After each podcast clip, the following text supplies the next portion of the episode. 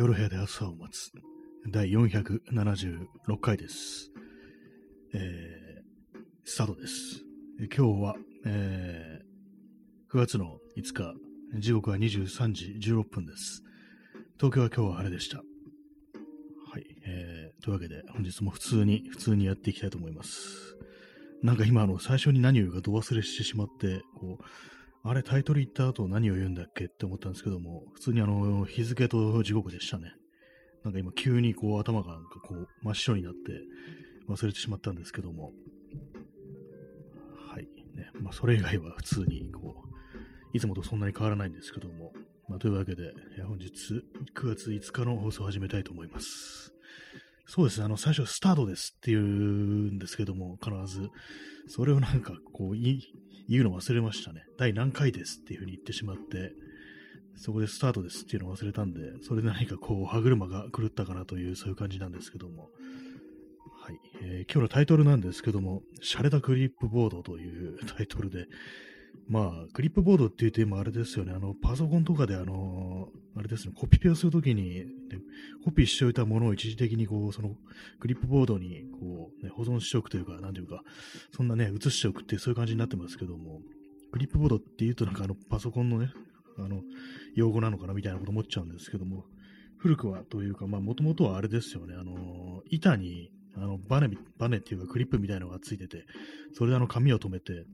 で、まあ、その、机とかなくっても、そのまあね、板の上で字を書くことができるという、まあ、そういうものなんですけども、それはあの、今日買いに行きました。なんでかっていうと、あの、この間のペンとかね、こう、ペンを、白いペンを買ったんですよね。白いゲルインキのペンを買って、で、なんかちょっと絵でも描いてやろうか的な感じのことを思って買ったんですけども、でまあ、それ買ったはいいんですけども、なんかこう、置き、置き場所っていうか、まあ、あの、紙とかね、なんかこう、そういうものをこう、片棚に置いて、で、それがあれなんです。あんまこう置く場所がなくって、あの、本の上に、こう、読みかけの本の上にその紙とかをね、置く羽目になってしまい、そしたらね、あの、まあ、下に、そう紙の下にね、本があるわけで、本を読まなくなってしまったんですね。本当になんかあの、あれですけども、原始的ななんか反応ですけども、あの、ね、物の下になっちゃうと、あの、手に、すぐ手に取れるところにないと読まなくなる。まあ、これ逆だったらね、こう紙の方が下に置いてあったら、まあ、絵を描かなくなるっていう、そういう感じになると思うんですけども、あ、これはいかんと思って、やっぱりかこう重ねておくと良くないっていう感じで、でもその、まあその、ね、書きかけの、そうね、絵が描いてある紙っていうのをどこに置いとけばいいのかなと思ったんですけども、机の上っていうのはあれなんですよね、こう、まあパソコンのキーボードとかがあったりして、どうにもなんかそういうのどけて何かやるっていうのは億劫なんで、あ、これあれかなと、あの、クリップボードがあると、ね、こう、いいんじゃないかなって思って、クリップボードにこうパチンと紙を挟んでおいて、その、立てておけばいいやっていうね、こう小スペースですね、そうなると。そういうのをふと思いついて、じゃあクリップボードを買おうっていうことになって、今日まあ行ったという、そんな感じです。あ、P さん30分延長チケットありがとうございます。ね、サスも155枚です。すごいですね。どんどんどんどん増えていって、200枚になる日も近いんじゃないかななんていうふうに思っております。ありがとうございます。はい。で、まあ、クリップボードなんていうのは、まあ、普通のね、普通のなんかこう、あれですから、ね、ものですから、まあ、どこにでもあるんですけども、まあ、大きさどうしようかなと思ったんですけども、あの私今あの、そのなんか書くときに、ね、あの、まあ、白いね、インクのボールペン、ボールペンじゃないや、ゲルインキのね、ペンを買ったんで、黒い紙なんですよ。黒い紙があるんでね、それに書くんですけども、で、そのココピー用紙です。なんか黒いコピー用紙がなぜかこうあったんで、それになんかこう、いたずら書きとかこう、しようっていう感じで、で、まあそれ A4 なんですね。だから A4 の紙が挟めるぐらいのクリップボードにしようということで、こうちょっといろいろ調べてたんですけども、そんな中でね、まああの、クリップボードなんて結構味気ないというか、まあその辺に普通にもあるもんですから、ね、よく学校なんか、ね、仕事場なんかでは結構見ると思うんですけども、まあ今ペーパーレスがそんなないのかもしれないですけども、まあね、昔の学校に通ってた頃はなんかこういうものをよく見てたなっていうことをね、ちょっと思うんですけども、まあ味気ないですよね。普通ですよね。そんななんかちょっとあの変わった感じのがあったんで、それにしたんですけども、あの、ペンコっていうね、こう、PENCO というね、そういう名前のこうブランドというか、なんというか、文具メーカーがあるので、それにしました。見た目なんか結構ね、あれなんですよ。あの、クリップの部分がすごく大きくって、大ぶりで、そこがなんか結構レトロな感じをね、こう、醸し出してるっていうことで、まあ、これあの買いに行く前にそのネットでなんかいろいろ調べてたら、これがなんか結構出てきたんで、まあ、その結構そのクリップ部分が強力で、何枚挟んでも割となんかちゃんとホールドしてくれるみたいなこと書いてあったんで、で、まあ値段もそんなになんかこう別に高くないし、ということで、まあこれをね、買ってきたという感じです。ペンコ、ペンコですね。なんかこう、見た目からなんかね、こう海外メーカーなのかなと思ったんですけども、どうもなんかあの、福岡のね、日本の福岡のなんかメーカーらしくって、そのアメリカの架空のなんかあの文具メーカー、昔からある文具メーカーみたいな、そういうのをイメージしてね、こう、作ったね、製品なんですけども、あれですね、あの、板はあの、板の部分はね、木ですね。木をなんかあの、固めたやつ、接着剤、樹脂とかで、あれですね、MDF とかね、まあその辺点の、あのね、修正剤ってやつですね。それですね。それの茶色っぽい色で、で、その紙を挟むクリップ部分があのシルバーのやつをしたんですけども、まあ結構かなり大売りで強力なんでね、これは確かに何枚挟んでもそんなにね、ポロッと落ちるなんてことはないだろうなという、まあそんな感じなんですけども、まそれを660円でした。ね、なんかあのー、クリップ部分がね、あの金色のなんか真鍮っぽい色になってるやつは、そっちはの100円、110円アップで770円だったんですけども、普通のシルバーのやつはなんか、ちょっと安くて660円でしたね。なんか英語サイズもあったんですけども、そっちもなんかね、同じ値段でしたね、ちっちゃいのも。最初なんかちょっと両方買おうかなぐらいのこと思ったんですけども、サイズ違いで。いや、なんかでもこれね、大は小を兼ねるっていうし、ちょっと小さいと逆になんかホールドしづらいなみたいなこと思って、結局 A4 だのだけ買ってきましたね。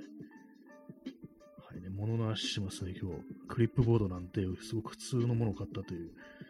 これなんか本当にこう自分で持つの初めてだと思います。自分で買ったの初めてですね。なんか、自前の、自前のクリップボードを初めて、ね、こう買ったんですけども、まあ、クリップボードっていうと私、あのね、あれです。よ、思い出すのが、フォールアウト4っていうね、あの、核戦争後のアメリカを舞台にした RPG で、なんか廃墟にすっごいたくさんクリップボードが落ちてるんですよ。なんだ、まだクリップボード落ちてんだみたいな感じでね、まあそういうの拾ってもあんまこう大してね、こう使えないんですけども、なんかばらしてね、なんか他のものを作る部品にするっていうね、そういう感じなんですけども、まあ、それをね、なんかこうお金出して買ってきたという感じなんですけども、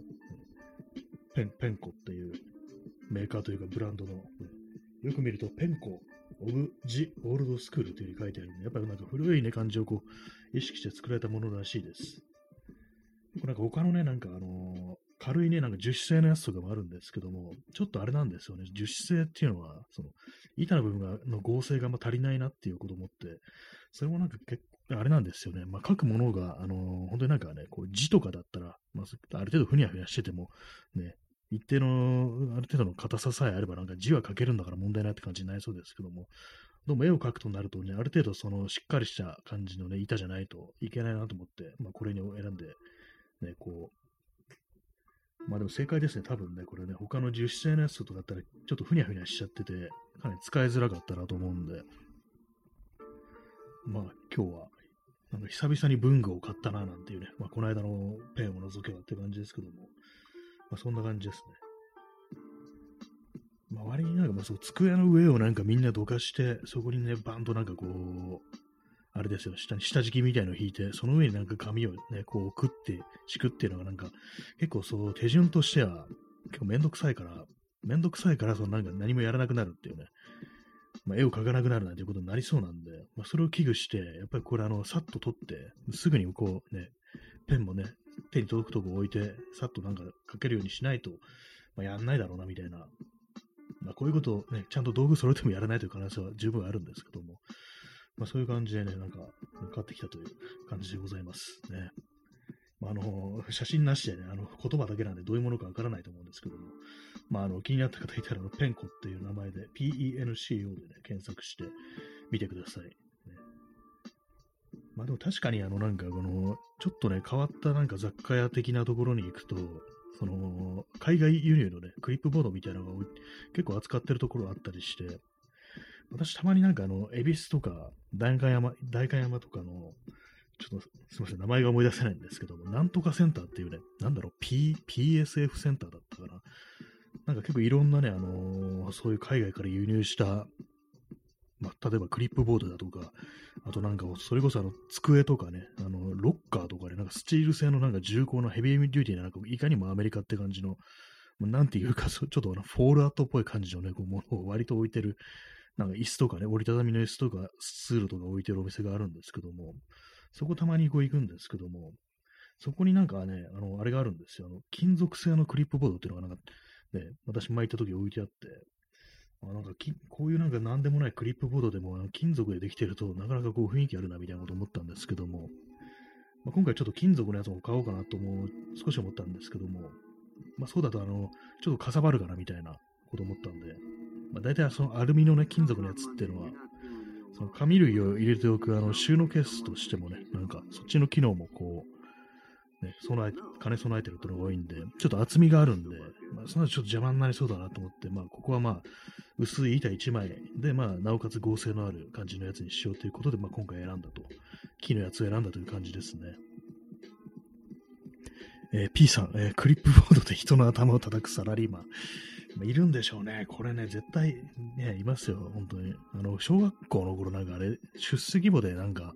頭叩く教師っていましたよね、マシンってね。まあ、その感じで多分ね、あの、成人してもその調子でやるやつがいるんでしょうね。なんかね、バーンってね、こう、ね、注意部下に注意するときに、頭でバンドクリップボードで叩くなんていうね、なんかすごくこう、いろんなところでそういうのありそうですけども、ね、4コマ漫画とかでありそうですけどもね、サラリーマンもののね、会社員ものの、そういうのでありそうですけども、ねまあ、サラリーマンは結構ね、あの暴力が得意ですからね、ギャングスターですからね、彼らは。アイスコーヒーを飲んでおります。まあ、そんな感じで、まあ私はあの人の頭を叩くね、こう、ことには使わないつもりでいます。ね、まああの、家でしか使わないんだよ。これはあの、別に外に持ち出すわけではないんですけども、まあ結構これあるとね、まあ、いいですね。割となんかこう、A、A4 の大きさっていうのは結構、なんていうんですかね、こう、安定しますね。やっぱこれ以上ちっちゃいと、あのホールドするのがね、なんか、割となんかせせこましい感じになるんで、割となんかね、いろいろ書きづらいかなと思うんですけど、やっぱ大きさ A4 ぐらいがね、ちょうどいいですね、本当にね。はい、えー、珍しくね、なんか物を買ったね、話をしてますけども、まあ、つってもあの、あれですからね、本当1000円しないものですから全然あれなんですけども、今日他にあの、ペン、ペンを2つ買って、で、それがあの、この間買ったね、あの、パイロットのジュースアップっていうゲルインキのペンですね。これのちょっと色違いをね、買ったんですけども、これあの、メタリックブルー。メタリックブルーのやつ買ったんですけど、これあの、失敗でした。これあの、ダメですね。この、私あの、黒い紙では、あの発色がちょっと良くないっていうか、あんまりね、なんかちょっと、その黒いコピー用紙とちょっと相性が良くない感じですね。ちょっともう少し柔らかい紙だといけるのかもしれないですけども、私のこう今絵描いてる紙っていうのは結構、まあ、固め、固め、かつなんか結構あの、サラサラしてる感じなんで、あんま柔らか柔らかくない感じ。まあ、コピー用紙ですからね。まあ、それなんで、あこれ相性が、非常に悪いということもあって、これ若干後悔してますね。まあ、他の紙使えばいいのかもしれないですけども、結構この、今、その A4 の黒い紙がたくさんあるもんですから、これで、まあ、まず、なんかいろいろ変えていこうぐらいのもの思ってたんで。で、もう一つがあれなんですよ。あの、ダーマトグラフっていう、これまあ鉛筆みたいな形してるんですけども、木じゃなくて紙で巻いてあるんですね。で、あの油性なんですね。私の買ったやつは。油性のね、白で、で、これは普通に三菱から出てるやつなんですけども、なダーマトグラフって何だって感じですけども、これはあの、ガラスだとか金属だとかプラスチックの上にもかけるっていう、そういうものなんですね。なんかこれ、まあ私あの今回黒い紙に書くということで、なんかそういうちょっと普通の色鉛筆とかだと、色乗らな、乗らないだろうから、まあこういうもの買ってきたんですけども、油性でちょっとあの、一般的な色鉛筆よりかなり芯が柔らかいってやつなんですけども、これも試してみたら、普通にあの、黒いね、紙に、こう、かける感じなんで、まあ、これはいいんですけども、まあ別になんか他のなんかね、あのクレパスとかでもよかったかなみたいなことを若干思わなくもないですね、なんかね。いまいちこれなんかダーマドグラフってね、なんか名前だけは知ってて、してたんですけども、何に使うかわかんなくって、なんとなく私はその製図とか、なんかそういうものに、なんか建築系のスケッチに使うのかなみたいなね、完全思い込みなんですけども、そういうふうに思ったんですけども、今さっき調べたらあれですね、あの、構成に使うって書いてありました。ね、構成。どうもそういうことらしいです。なんかあの、赤ペンでなんか赤字を入れるみたいな、そんなことですかね。ここを直すとか、なんかそういうような、まあその、ね、本の世界、書籍の世界のことよくわかんないですけども、構成とか。どうも、それは、このダーマトグラフっていうのはそういうものらしいです。なんか私はその建築系のスケッチに使うものだと、ね、ちょっと思い込んでたんですけども、まあでも使えるからいいやって感じですね。はい。それだけなんですけども、ちょっとあの、メタリックブルーのペンを失敗したのがなんかちょっと、ね、痛いですね。まあでもなんか結構今日はあの長いことね、いましたね、店にね。なんかこう、珍しかったです。最近なんかあんまりこう店とかじっくり見ることなかったんですけども、今日は結構本当に長時間なんかいろんなもの見てたりして、なかなか久々にね、ちょっとその物を買うことに対して少しあの盛り上がりみたいなものを感じた珍しい日でしたね。あ、チャンツさん、えー、学び、ありがとうございます。ね、学びってやつですね。これね、学びがあるときに多分使うというものだと思うんですけども、そうなんですよね。どうもこれは構成に使うというものらしく、ね、まあ、別に絵に使うものじゃなかったという感じで、今日も本当小1時間迷ったんですよね。この白い、あれ何に使うか。どうしよう、リキテックスのなんかあのー、アクリルペンみたいの買うか、それともクレパス買うか、クレヨンを買うかみたいな、なんか、ね、散々迷って、このダーマトグラフにしたんですけども、やっぱペン型のやつの方がなんかこう使いやすいだろうみたいな感じで。で、あとアクリル絵の具がなんか持ってたような気もするっていうことで、まあ結局買わなかったんですけども。まあでもこういうふうにね、道具、道具揃えて、もう絵を描かなきゃ仕方ないんですよね、本当にね。なんかどうも道具揃うと描いたような気になるんですけども、ちょっとな、ね、いかんと思って、帰ってきて、とりあえずなんかね、あの、適当にこう、カリカリ、ね、紙に書いてみたんですけども、なんかちょ緊張しちゃいますね、あれですね。あの、なんかわざわざこう、自分はクリップボードとかでペンを買ったんだと思いながら、なんかね、こう、カリカリやってると、なちゃんとしたものを書かなきゃいけないのかな、みたいな、そういう気持ちになってきて、いや、そんなことはない、いたずら書きでいいんだ、みたいな風に、こう、自分を言い聞かせて、こうね、こう、書いてたんですけども、で、なんかこう、適当にペンの、こう、滑るままになんか書いてたら、なんか、よくわからない殴り書きみたいなのができたんで、さっきあの、ツイッターにこう、アップロードしたんですけども、なんか、この、相互、相互のね、相互、相互さん、相互フォロワーの方からとも街っぽい的な感じのね、こう、コメントをいただけたので、あ確かにそうだなと。まあ、これはあのね、ね確かに、街かなっていう感じですね。はい。まあ、それだけですね。まあ、一応何も考えずに、こう、適当に書いたもんですから、まあ、どう、自分でも何なんだかわかんないんですけども、でもなんか結構その、絵を描くときっ今までなんか私、絵を描いてた時期っていうのは、本当になんか基本的に模写する対象があったりだとか、あとはなんかこう写真だとかね、まあ、例えば、時にはまあ実際の風景だったりっていうのもあったんですけども、そういうなんか具体的、具体性のあるものが目の前にあって初めてなんかそういうふうにこう絵を描くっていうことをやってたんで、だから自分の頭の中の風景だとか、頭の中のものとか、そういうものをね、こう全然こう絵に描いたことはなかったんで、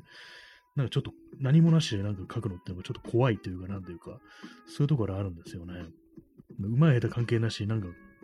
こういうのやっていいのかなみたいなね。何かこう、その、ね、自分の中から出てくるものというものは、まあ、何も出てこないという可能性もありますけども、まあ、なんとなくそういうのがちょっと怖くもあるみたいな感じで、まあ、恐る恐る、こう、なんとなくペンをこう動かしたんですけども、何らか、なんかのね、形みたいにはこう、なりますね。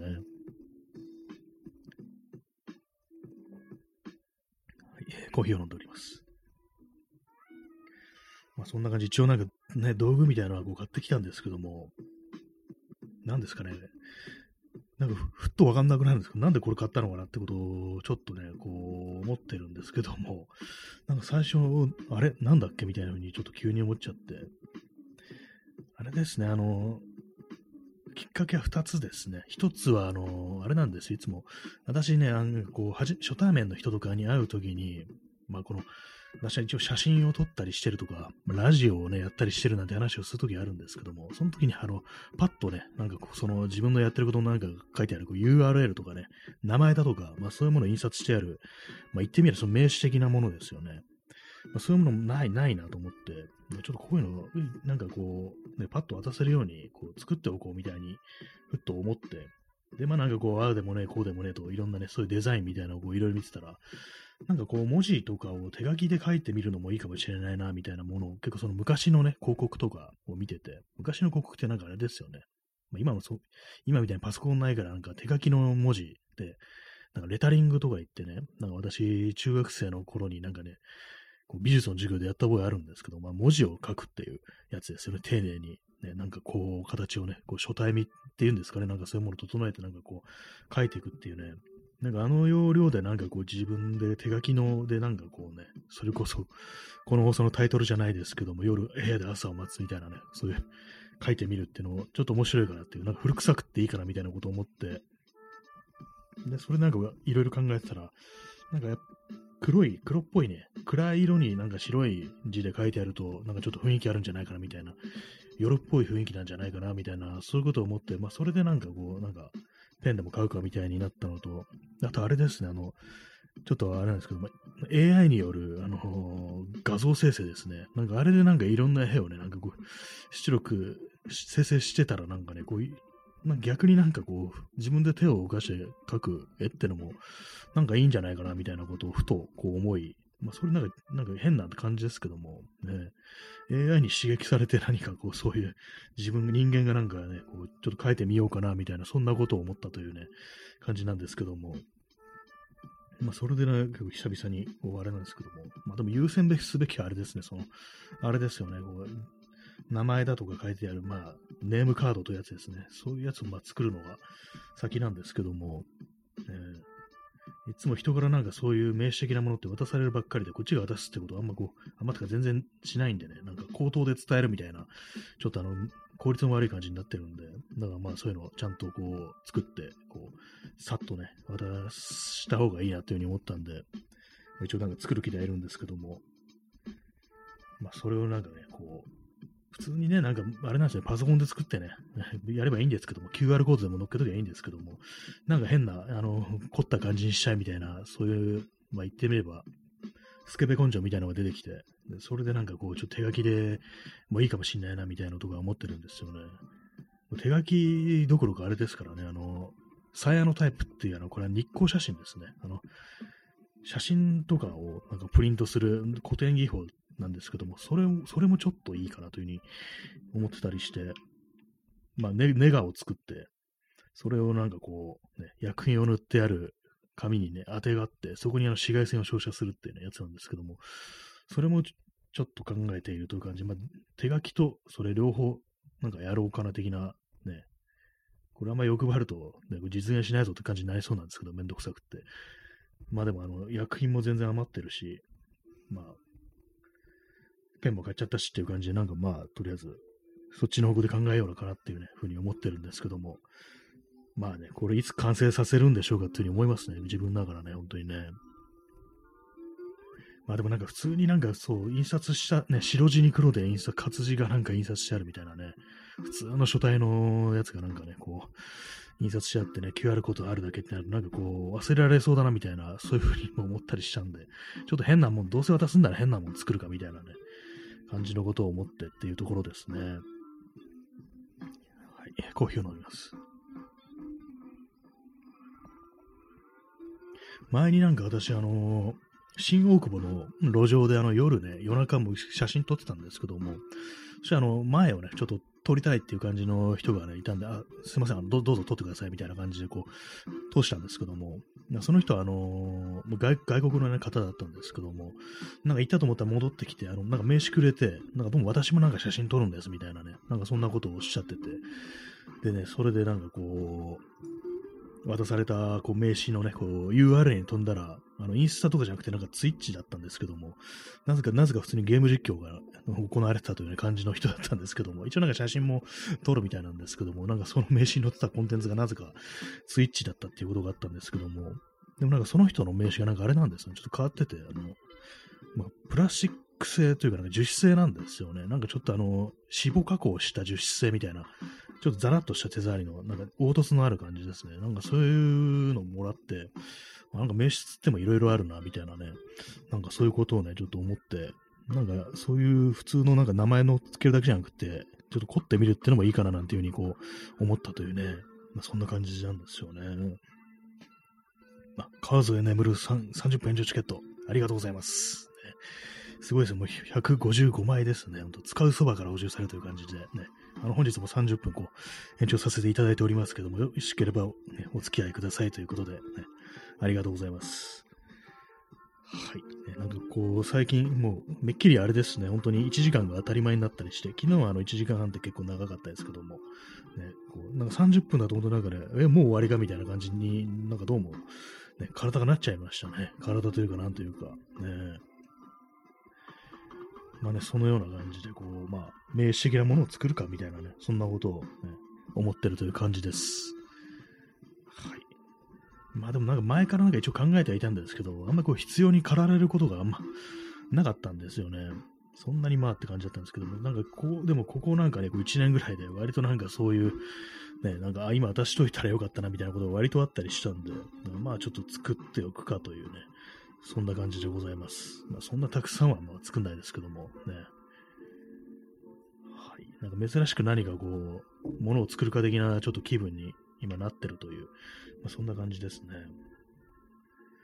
クリップボードなんて、本当なんかこう、ね、なんか絵でも描くかみたいな気分にならなければ、こういうのね、買ってこようという気持ちにも全然ならなかったですからね。そういえばこれなんか使えるなみたいなね、こう、クリップボード確かになんか便利だなみたいな、なんかそんなことをちょっと今更ながら思っちゃいましたね。まあでもね、あのー、書いたりね、書いたりデザインしなきゃ意味ないんだぞ、印刷しなきゃ意味ないんだぞっていうね、まあ、感じなんですけど、果たしてできるでしょうかというね、まあそんなところですね。まああの、皆さん気になったら、お前あれどうなったみたいな感じで、ちょっと催促とかなんかね、こういうしてもらったらと思います。何でもやりかけですから、本当にね。ジン作るとかね、そんなん言ってたのも、ね、何なんだって感じですけどもね。ジン、ジンにちょっと挿絵でも書くか、みたいなね、話ありましたから。だからまあそっちの方でもちょっと考えた方がいいのでしょうね。なんかせっかくだからっていう。まあでもなんかこう、そう絵を描くのなんてすごく、すごくね、子供の時以来ぶりですから、やっぱちょっとなんか、なんだ変ですけども、怖いな、みたいな気持ちってありますね。まあ、世の中こうたくさん絵を描いてる人もいるし、上手い人もいっぱいいるしということでね、なんか自分みたいな、こう何で、なんか特にあの、そんな思い入れもない人間がなんか描いて何なんだろうみたいな、ね、ことを若干思わなくもないんですけども、ね、まあ別に、こう、まあ、うまい下手、後節は気にせずに、なんかこう、どうせだったら自分でなんかこうやるか的な DIY ですね。DIY の精神でこう、まあやろうかなという感じですからね。別に DIY でなんかこういろいろね、日曜大工でこう、机とか作ったり棚を作ったりするときに、ね、プロの大工さんとかね、こう、差し物師のね、こう人と比べて下手だなんて思うことないですからね。で別にガタガタでも使えればいいんだっていうね、変な形してでもね、みっともなくても別にこう、ね、自分で作ったもんだしいいじゃないかっていう感じだから、絵についてもね、そういう感じでいいと思うんですけども、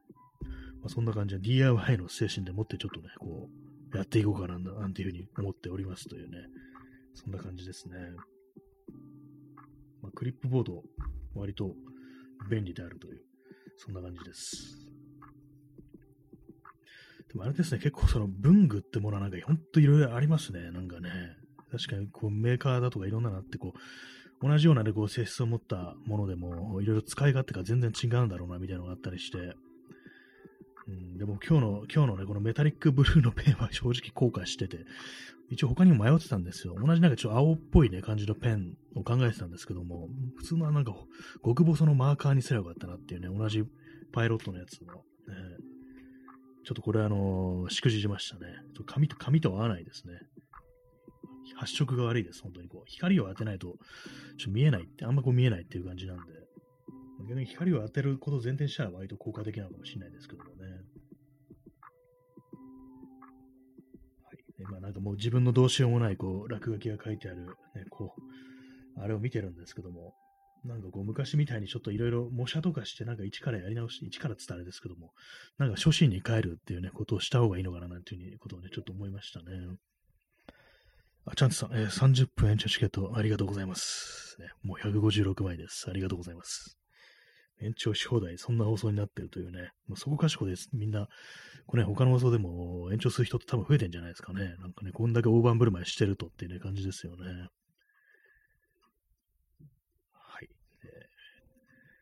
ー、まあ、そんな感じで今日は、こう、クリップボードと、ね、こう、ダーマドグラフの、ね、これ鉛筆って言っていいのかな？なんか鉛筆なんですかね。まあそれを買ったという話でございました。メタリックのボールペンとっていうね。なんかでもあれですね、なんかこう、文具、文具というものに私凝ったことがないんですけども、結構世の中なんかね、いろんな人がなんかあの手のね、こう、もの好きみたい、好きな人も結構いるみたいで、結構その、あれなんですよね、毎年毎年そのメモ書きとかね、なんかそういう、ね、文具、文具コーナーとか、その、こなんていうんですかね、モレスキンとかのメモ帳とかのコーナーが結構賑わってんの見て、なんかみんな割とこだわりあんのかなみたいなね、ことを結構感じていたんですけども、確かになんかずなんか眺めてるとね、これいいのかな、あれいいのかなみたいな感じで割と目移りするというか、なんかいろんなものがあるなって感じ面白いですね、実際ね。え P さん、え24時間耐久配信が流行る。あやばいですね。24時間だとかなりね、一人ですからね、大体ね、こういう放送っていうのはね、コラボしたとしてもね、その、配信してる本人、本人はずっと24時間やってなきゃいけないということで、もう、相当の、相当ね、なんかもう体力というか、なんというか、寝てないわけですからね、もう全てを垂れ流す覚悟でなければいけないというね、まあ、そんな、そうなりますけども、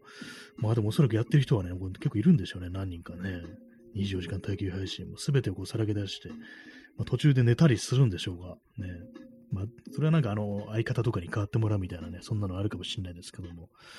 まあ、24時間ね、24時間放送とか、24時間テレビとかね、冷静に考えるとおかしいですよね、あれね、本当にね。えー、チャンスさん、えー、昨日は延長していただいたおかげさまで作業が進捗しました。ありがとうございました。あ、よかったですね。よかったです。そう言っていただけ嬉しいですね。こういろいろね、夜中のちょっとね、あの、めんどくさい、ね、こう、仕事をね、作業をこう進めるのに、やっぱなんか声がね、してると、誰かの声がしてると、なんか少しそっちにね、こう、気が紛れてなんかいろいろやりやすいなんていう、そういうことって、まあ、確かになんかあるなというね。私もなんかこう手作業とかね、手仕事とかするときは、結構、ポッドキャストとか聞いたりね、ラジオ聞いたりするんで、なんか、なんか不思議とはかどるんですよね、本当にね。掃除とかもなんかそういうのをね、聞いたりしますからね。割となんか不思議なところでありますけども、耳からね、こう摂取するコンテンツというものと、そのね、手仕事の相性の良さみたいなものっていうのは、まあなんか不思議とね、こう、ありますよね、本当にね。相性がいいなっていうね。はい、えー、アイスコーヒーを飲み干してしまいましたね。これなんかあの、普通にあの、ホットのコーヒー飲んでるときは、なんか、一杯飲むと、まあ別にもういいやって感じになるんですけども、まあもういいやって言ってる割には毎日飲んでるんですけども、なんかアイスコーヒーだとなんかね、こう、なんかこう飲み足りないというか、もっとたくさん作っときゃよかったなみたいなね、そんなこと思っちゃいましたね。思っちゃいますね。なんかコーヒーってそんなガブガブいくもんではないってね、私の中ではね、そういう認識なんですけども、でもこの自分で作ったアイスコーヒーはなんかなぜかガブガブね、こう、行きたくなってしまいますね。なんか普通にあの、ね、こう、一般に買うアイスコーヒーとか、もうそんなに私はそんなにあのぐいぐいぐい行く感じじゃないんですよ。割となんかちびちび飲む感じなんですけども、なんかこう自分でね、こう、ね、作った、こう、アイスコーヒーってなんか妙になんかね、どんどんどんどんガブガブ飲みたくなるっていう感じになっちゃいますね。まあ喋ってるからかもしれないですけどもね。はい。えー、エアコンの風が直で当たって、こう、冷たいので、向きを変えます。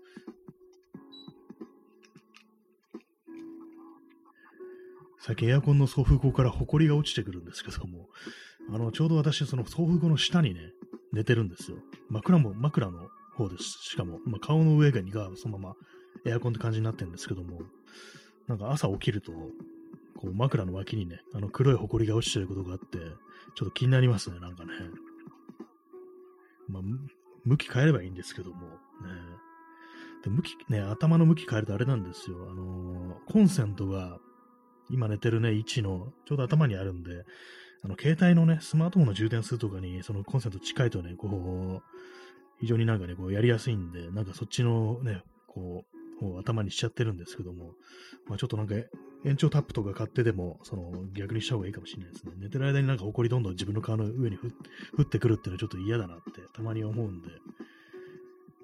はい。ね、まあそんなどうでもいい話してますけどもね、寝てる時の頭の向きなんかどうでもいいんだよって感じですけども、あの、よくあれですよね、あの、北枕は、死人が、死人がね、あの、亡くなった人を寝かせるときに枕を、頭を北側に向けるなんて話しますけども、皆さんはそういうの気にしてますからね。気にしてますかね。私は全然そう考えてないですね。北とか向いても全然 OK っていう感じで、こうね、生きてるんですけども、人によってはなんか縁起でもないって感じで北枕避けるなんていうね、そういうことを言いますよね。どうなんでしょうか。でも結構その北を避けるってなると割となんかね、こう生活生活の中の、とかのね、布団の位置とか、ベッドの位置がね、結構その左右されるっていう、そういうことがあると思うんですけども、ね、まあ風水的な感じでね、まあそういうのも気にする人は気にするのかもしれないんですけど、私はまあ別にいいやっていうような感じですね。えー、北枕の話でした。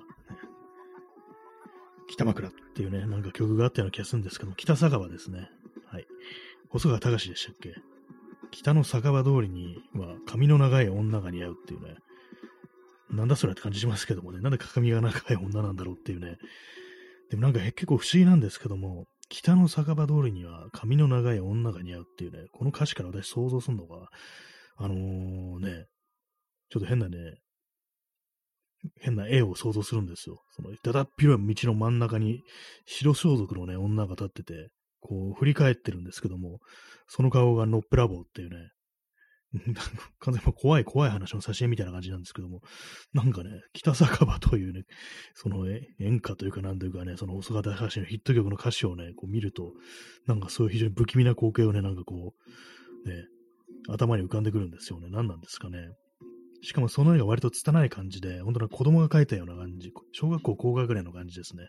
なんか学校のね、こう、図工の授業でね、こう書かされたような、割と拙い感じの、こう、水彩のね、こう、絵っていうね、な、なぜかそれが浮かんでくるんですけども、一体、なんか、なんかどっかに元ネタがあるのかどうなのかわかんないですけども、ね、なんかちょっと怖いですね。髪の長い女っていうのがなんかね、こう、何かこう自分の中で少し怖いイメージになっちゃってるのかもしれないですね。なんか、そう、貞子的なね、感じですよね。そうですよね。えー、チャンツさん、えー、突然の階段。そうですね。私も本当に今突然だなと思いました。北、ね、北の酒場通りってね、行ってからなんかふっとそんなこと思い出して、あ、そういえばなんかあの、ああいう絵をなんかいつも自分は連想するなみたいなね、ことを思って、突然の階段になっちゃいましたけども、ね、髪の、髪の長いね、白装束の女がね、こう、それ振り乱す感じでね、こう、バッと振り返ってるけれども、そこには顔がないというね、そういう感じの絵なんですよね。北酒場っていうね、非常に恐ろしいね、曲がありました。ね、はい、ね、何を言ってるのかわからないんですけれども、ね、まあ、その絵を描いたらどうだっていうね、感じのこと言うと思いましたけども、ね。で、もっとなんか何も見ずになんか絵を描ける人ってすごいなと思います、本当にね。これ人間とかどうなってんだみたいなこと思いますかね。私なんか人、人のね、こう、人体とかね、なんか全然こう、見、見ながらでも書けないですからね、なんかそういうね、あと遠近の感のね、ある絵とかね、ほんとなんかあのまあ、いうのも訓練次第なんでしょうけども、ね、あのなんかね、ちゃんとね、こう、遠近法というものをマスターして、ここに消失点があってみたいな感じでこう、ね、いろいろこう、書ける人は書けるようになるんでしょうけども、えー、P さん、えー、北酒場イコールすすきのああ、かもしれないですね。そう考えたら、北の酒場通り、すすきのっていう、まあ、歓楽街ですよね、すすきのね。かもしれないですね。北の酒場通り、髪の長い女が似合うっていうね。なんかもう少し何かね、こう、牧歌的な風景みたいな北酒場っていうとね、もう少しちょっとあの、ね、それこそ昔の映画でなんかね、こう、高倉健とか、あの、田中邦衛とかが飲んでそうな、なんかそういう割となんかこじんまりしたところっていうのを想像したんですけども、すすきのとなると歓楽街でね、なんか結構イメージがね、違いますよね、なんかね。私、昔の同級生で、あの、あんまこう、親しくはなかったんですけども、北海道出身っていうのがいて、北海道のどこなのって言ったら、すすきのって言ってなんか言ってましたね。なんかそれ、それだけなんですけど、ね、急に思い出したんですけども。ねえ。ー、P さん、演歌、えー、歌詞の内容が男女関係ばかり。あそうですね。確かに、あの、本当になんか、まあ、演歌あんま詳しくないですけども、基本そうですよね。女のね、こう、男と女の感じですよね。しかも多いのがあれですよね。あの、男性の、男性歌手がなんか女の気持ちを歌うっていうね。ね、なんかそういうのありますよね。しかもなんか非常になんかね、こう、ね、あなたについていきます的な、あなたを待ってます的な、非常に男の強い、男のね、男に都合のいい、ね、こう感じの女の人の、歌を男が歌うっていうね、なんかあの結構グロテスクな構造みたいなのがあると思うんですけども、ね、まあ、変ですよね。えー、P さん、えー、女性歌手も作詞家が、作詞家が男が、男っていうことが多いんですね。男が、ね、歌詞を書いて女心をね、歌わせるっていう、なんか、おかしなこ,、ね、ことしてますね、本当にね。何なんですかね。その逆のってあんまないですからね。あるにありますけども、よくあの、森田道治、ね、森田道治、僕たちの失敗とかね、で有名な人ですけども、あの人はね、あの、歌のね、一人称が僕だったりしましたけども、まあでも考えてみるとあれもね、一人称僕っていうだけであって、もしかしたらね、こう、女の、女の人なのかもしれないですけども、まあ一人称が僕の女の人っていうのもいますからね、だからもしかしたら別にその男目線というわけではなかったのかもしれないですけどもね、まあ、僕たちの失敗っていうね、そのままですからね。まあ、実際どうだったんでしょうかね、なんかね。なんか今、あの、T シャツの首のところになんかね、あの、短い髪の毛が入り込んだみたいにチクチクしてます。はい。ね、非常にまどうでもいいこと言ってますけども。ね、まあ男に、男の歌う女心。ね、男の書いた女心って、まあ、大抵のなんかそういうやつってのは、もう何でもそうかもしれないですね。他のね、こう、ことに関してもね。まあ、せいぜい小説とかはなんかまあそういうのなさそうですけども、なんかね、こう、映画監督っていうのもね、なんかこう、男ばっかりっていう風にいますからね、映画界とかね。実際なんかそう、ね、女性が出てく、ね、女性が主人公のね、こう作品でもほとんどまあ、男の手によるもの、お話もね、こう、ね、そういうものも、作詞も、そういうものも全部男の手によるなんていうね、そういうことがまあありがちな感じではありますよね。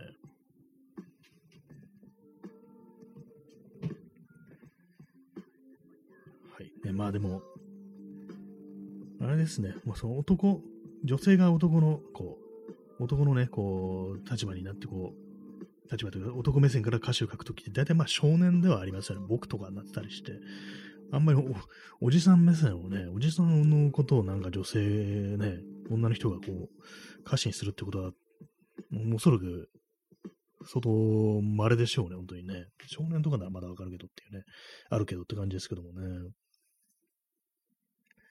はい。えー、なんで、なんで北坂の話をしてるんですかね。北の坂通りにななぜこんな話になったのかちょっと思い出せないんですけども。なんですかなんか絵の話をしてるって感じですかね。まあ、そんな感じでね、まあそう、北、北坂場ですよ、北坂場。まあ、北海道ね、北海道私は全然こう縁がないのでね、どういうところだかわからないんでね、ね、そういろいろあれなんですけども、結構そのロマンみたいなものを持って語られることが多いですからね。特に昔の日本映画とか、本当にね、こう、舞台になったりして、結構その高倉健のね、あのー、あれですよ、山田洋次監督の幸せの黄色いハンカチなんていうね、のありましたけども、ね、あの辺の時代だとか、そういうものが結構そのロマンチックなものとして北海道というね、こっちは捉えられたらなんていうふうに思うんですけども、まあ住んでる方からしたら別になんていうね、まあ感じではまああるんでしょうね。昔、その北海道のね、こう札幌出身っていう同級同級生がいたんですけども、あの、前日のね、あの、鈴木の出身のね、その、人じゃないんですけども、友人じゃないんですけども、なんか、割となんか雪国の人って雪嫌いかなと思ったんですけども、なんか雪好きだって言ってましたね。あと東京は寒いって言ってました。なんか、そういえば、やっぱりその暖房がね、暖房がとかなんかその断熱がしっかりしないということらしいですね。はい。ななんでこんな話をしてるのかちょっとわかんなくなってきましたけども、ね。まあそうですね、まあせっかくその、まあクリップボードだなんだとか、まあ買ったわけですし、まあ何かしらこうちょっとね、手書きのものというもの大事ですね。まあパソコンでなんか何でもっていうのはね、あれですけども、楽ですけども、まあ楽、楽でない部分もありますけども、ねまあ、なんかこう手を動かしてなんか書くと、まあ気分はなんか良さそうですね。うまく書けたりしたら、まあ気分はいいだろうなっていう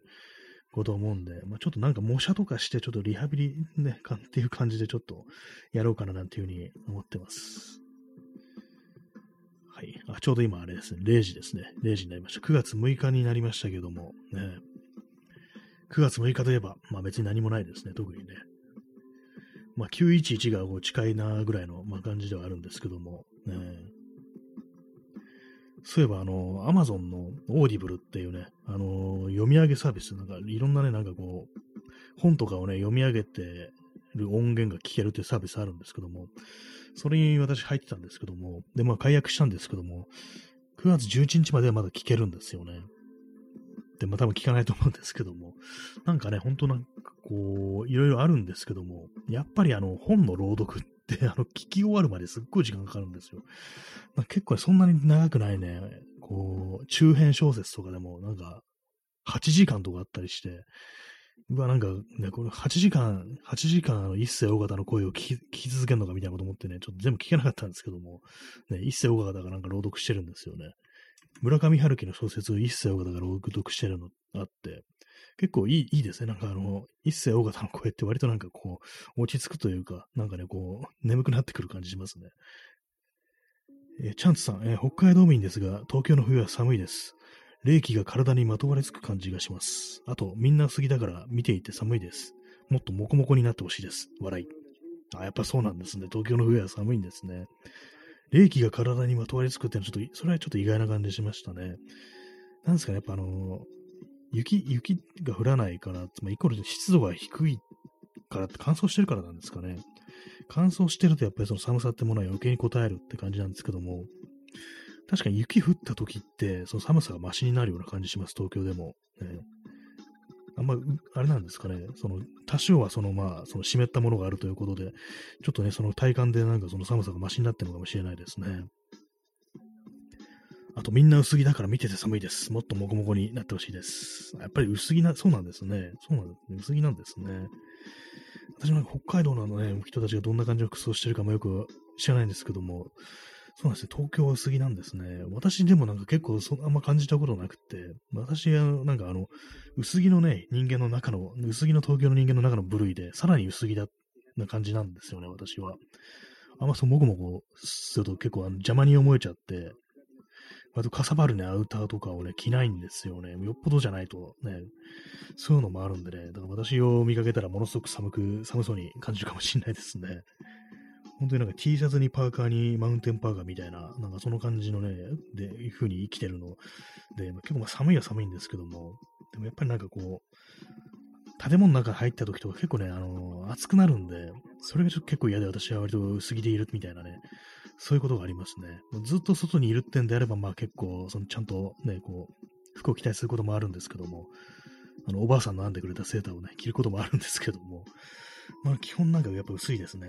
屋内に入るってね、こと考えたりすると、本当なんか汗だくになっちゃったりするんで、えーなんかでも本当なんかもう最近ね、最近というかまあこの夏をね、こう越したところですけども、なんかね、再び冬がやってくるっていうのがなんか信じられないですね。な去年とか本当に冬あったのかなみたいな、ずっと夏だったんじゃないかみたいなことを毎年ね、思うんですけども、季節がこうリセットされてね、何かこう、ループしてるんじゃないかみたいなね、よくあるループものですよね。ループものの世界に入ってんじゃないかみたいなね、実は冬なんてなくって、永遠にの夏を繰り返してるんじゃないかみたいなね、そんなことを若干思ってしまう時があるんですけども、ね、でも実際にね、冬は来てるんですよね。でも寒いとか言ってるんですよね。本当に夏になると本当に寒かった時のことを忘れちゃうんですよね。不思議ですよね、本当にね。はい。ね、まあそういう感じ、もうそうなんですね。薄着ですね、私はね。まあ、確かに、あのーそうですね、考えたらね、あれです、本当冷え、冷えるのは良くないですからね、本当にね。私もね、冬とかに結構長いことね、自転車に乗って、で、まあ写真とかをね、いろんなとこ撮って回ってる時とかは、結構もう最終的にどこが冷えてくるかっていうと、もう腰回りが本当なんか冷え冷えになって、あこれはなんかもう完全に自分で熱を作り出せなくなってるなみたいなね、そこまで来ると思ったりするんですけども、歩いてる時だったらね、まだちょっと自分の体の芯が温かいみたいなね、のがあったりして、あれなんですけども、どうも自転車に乗ってね、真冬の夜中延々徘徊してたりすると、本当になんか自分が熱を全然こう作り出せてないみたいなね、なんかそういう状態になってびっくりすることがありますね。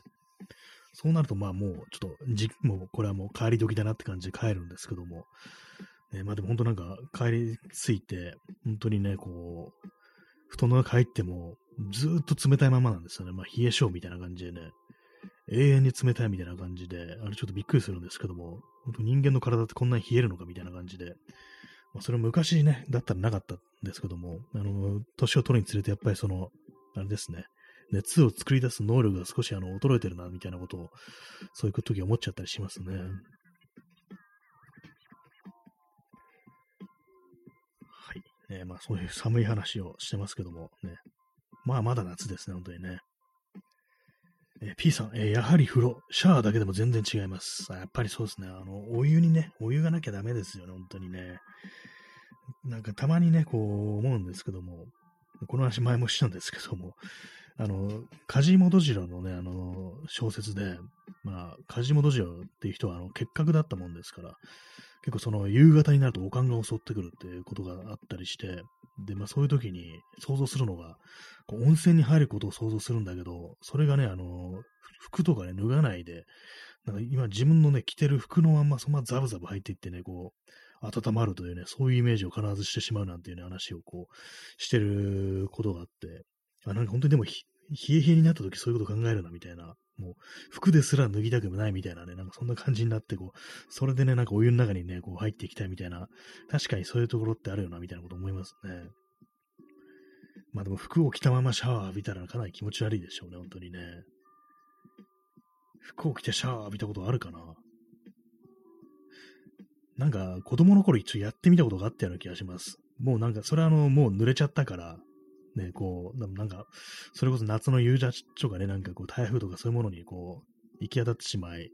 で、まあ、すぐ帰ってきてね、すぐね、お風呂場に行くんですけども、なんかもうこんだけびしょびしょの状態でなんかシャワー浴びたらどうなのかなみたいな感じでね、なんかやってみたことあるような気がしますね。で、なんかかなり気持ち悪かったという、ね、なんかちょっと思い出があるんですけども、おそらくまあこれはあの夢とかじゃなくて、本当にやったと思うんですけども、まあ、かなりね、嫌ですよね。服が濡れるのってやっぱ嫌ですね。まあ、水に落ちたら服が濡れるっていうね、ことありますけども、ね、水には落ちたくないですね、本当にね。私なんかたまになんかこうね、あの、湾岸の方だとか東京のね、こう、お台場だとかね、ああいうとこ行くと、の水着屋みたいなところ行くと、今ここに落ちたらどうなるかなみたいなのを結構考えるんですけども、あと、ね、こう、スマートフォンを落としたらどうしようみたいなね、自分はすぐに飛び込んで拾いに行くだろうかみたいな、いや、そんなん拾えないよっていう、感じなんですけども、無理だよって感じなんですけども、でもなんかちょっとあの、一瞬なんか飛び込んででも拾ってやるみたいな、そういう気分になるのかなと思うんですけども、まあ、ね、あの汚い、ね、水の中に入りたくないですね。まあ、東京オリンピック時にはあの汚い水の中入ってた人が結構いたらしいですけどもね、よくね、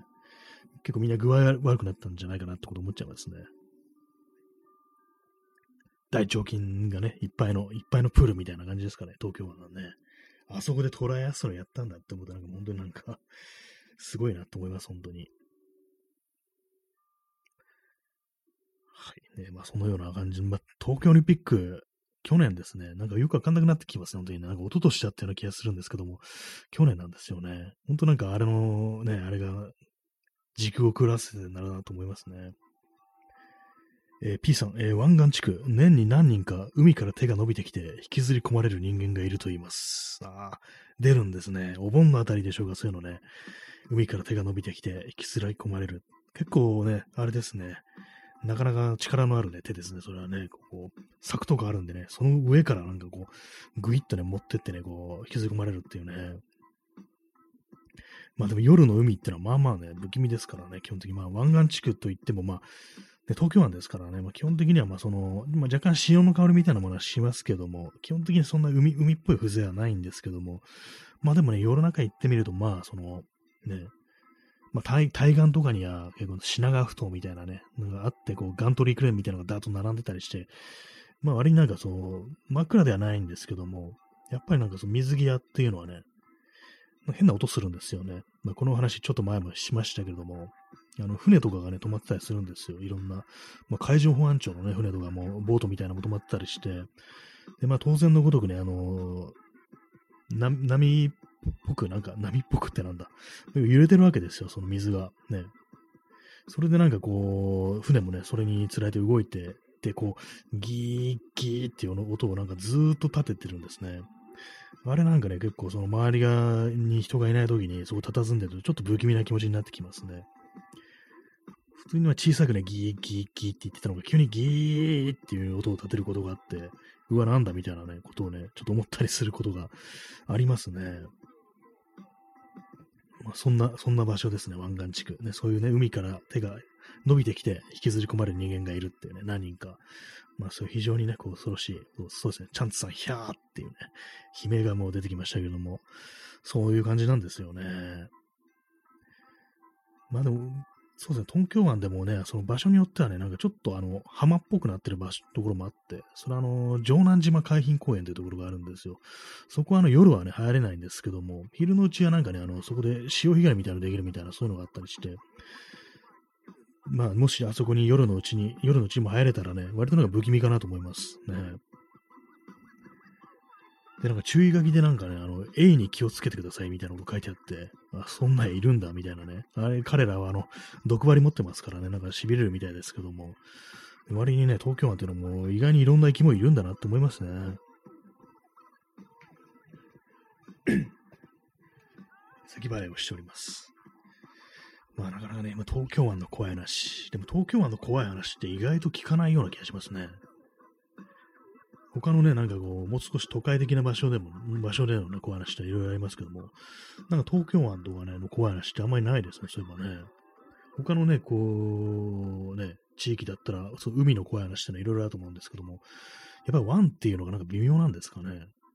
あんまこう、お化け出なそうみたいな、なんかそういうことなのかなってちょっと思うんですけどもね、どうなんでしょう？東京湾の怖い話、怖い話、ちょっと、あんま聞いたことないんでね、後で少し検索してみようと思います。あるんだろうかっていうね。結構まあ東京のね、怖い話とか、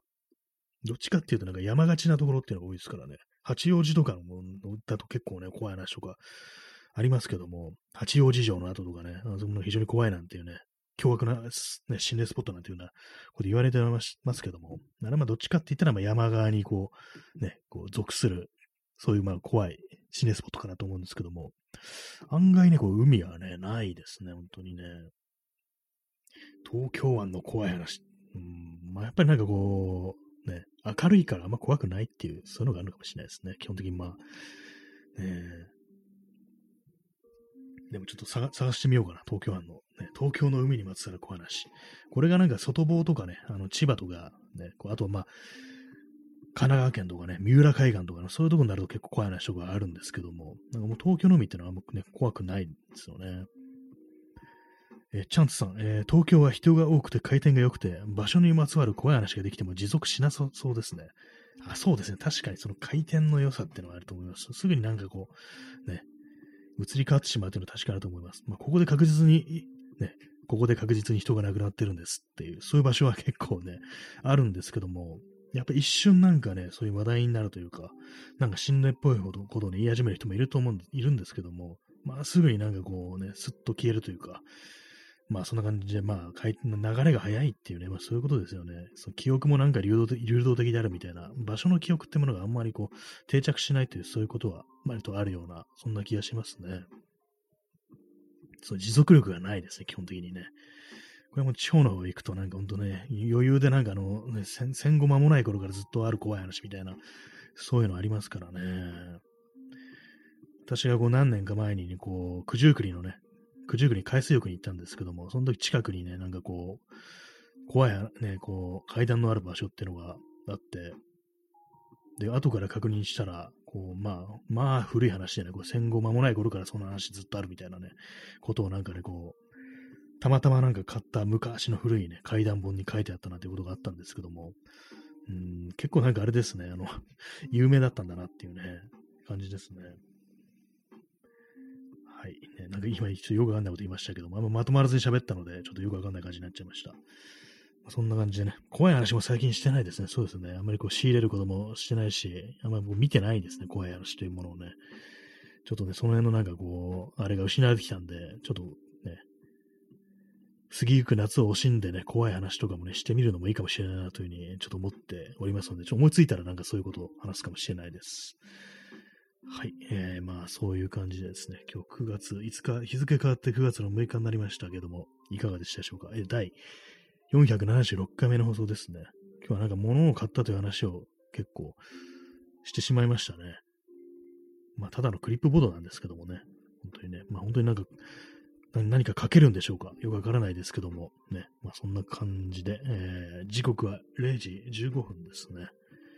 エンディングテーマが流れてますけども、エンディングテーマなのかなこれ。よくわかんないんですけども。ね。まあ音楽もちょっと違うのかけたくなってきました。毎回なんかこれ BGM なしでやったのがなんかちょっと不思議な感じがしますね。まあ、まだそんなにあの1ヶ月も経ってないと思うんですけども、この音流すようになってから。ね、まあそんな感じで本日も皆様、えー、ご清聴ありがとうございました。それでは、さようなら。